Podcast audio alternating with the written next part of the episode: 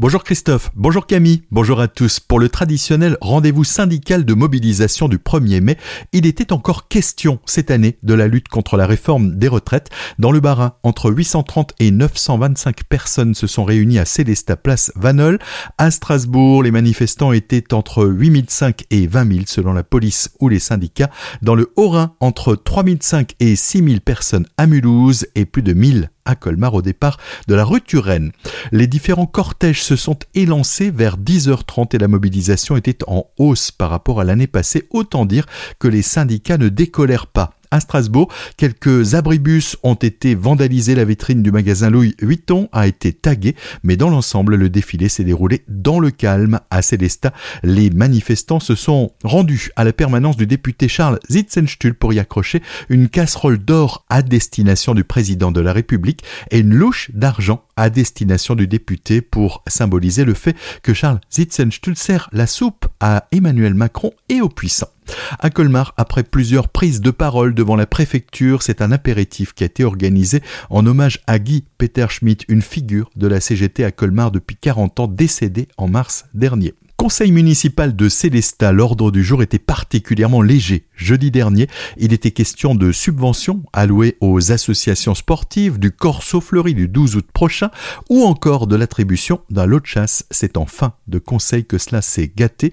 L'opposition par l'entremise notamment de Caroline Rice et Jean-Pierre Haas était remontée par la non-invitation à la réception d'Emmanuel Macron à la mairie de Célestat le 19 avril dernier. Ils sont rapidement montés au créneau dénonçant un entre-soi et un rejet des élus de base. Le maire de Célestat, Marcel Boer, s'en explique. Ça s'est fait au dernier moment, ça c'est une chose. Ensuite, euh, le nombre de places était relativement limité à l'hôtel de ville. On ne pouvait pas inviter tout le conseil municipal, notamment euh, pour la venue. Puis d'autre part, les gens qui critiquent le gouvernement, qui me critiquent moi parce que je soutiens Emmanuel Macron et parce que je suis arrivé à le faire venir, il faut savoir ce qu'on veut. Donc par conséquent, je ne vois pas en quoi ils auraient été euh, là pour l'accueillir. Non, non, non. il faut savoir ce qu'on veut. Si on continue, si on critique les, personnes, et eh ben ma foi, il faut pas venir après et puis euh, jouer le petit malin et vouloir le saluer. Et puis il y en a, certains parmi eux qui nous ont dit, ben, de toute façon, ils s'en fichent parce qu'ils ont l'occasion de voir euh, le président de la République très souvent lui serrer la main régulièrement. Bon, alors je vois pas pourquoi ils font un tel foin. On sait bien que c'est politique, hein, ils étaient un peu vexés de ne pas avoir été invités, mais ça, effectivement, je l'assume. Marcel Boer a également dit ne pas vouloir donner une mauvaise image, selon lui, des élus célestadiens, faisant référence à la venue de Jean Castex à Célestat, qui avait été interpellé par Caroline Rice sur la question de l'enfouissement des déchets de l'entreprise Stockamine. Vendredi 28 avril, c'est la communauté de communes Alsace-Rimbrisac qui lançait sa marque Alsace-Rimbrisac Place à l'audace. Objectif accueillir de nouveaux investisseurs en mettant en lumière les atouts du territoire afin d'attirer de nouveaux talents. L'occasion aussi de mettre en avant les relations entre les entreprises et la collectivité locale. On écoute Gérard Hugues, le président de la communauté de communes. Effectivement, c'est important de marquer des étapes dans une stratégie de développement. Ça fait cinq ans qu'on travaille d'arrache-pied euh, sur l'ensemble des dossiers,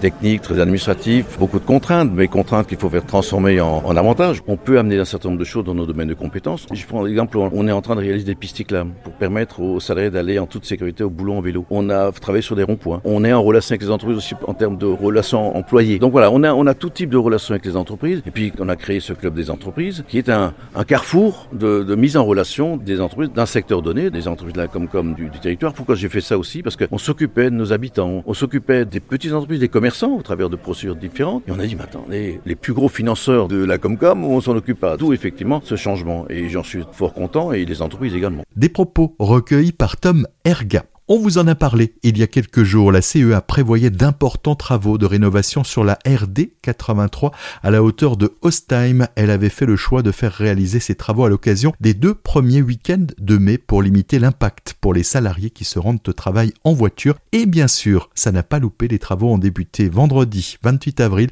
et dans la foulée, d'importants bouchons se sont formés. Notez que les travaux vont reprendre le week-end prochain et même cause, même effet à craindre.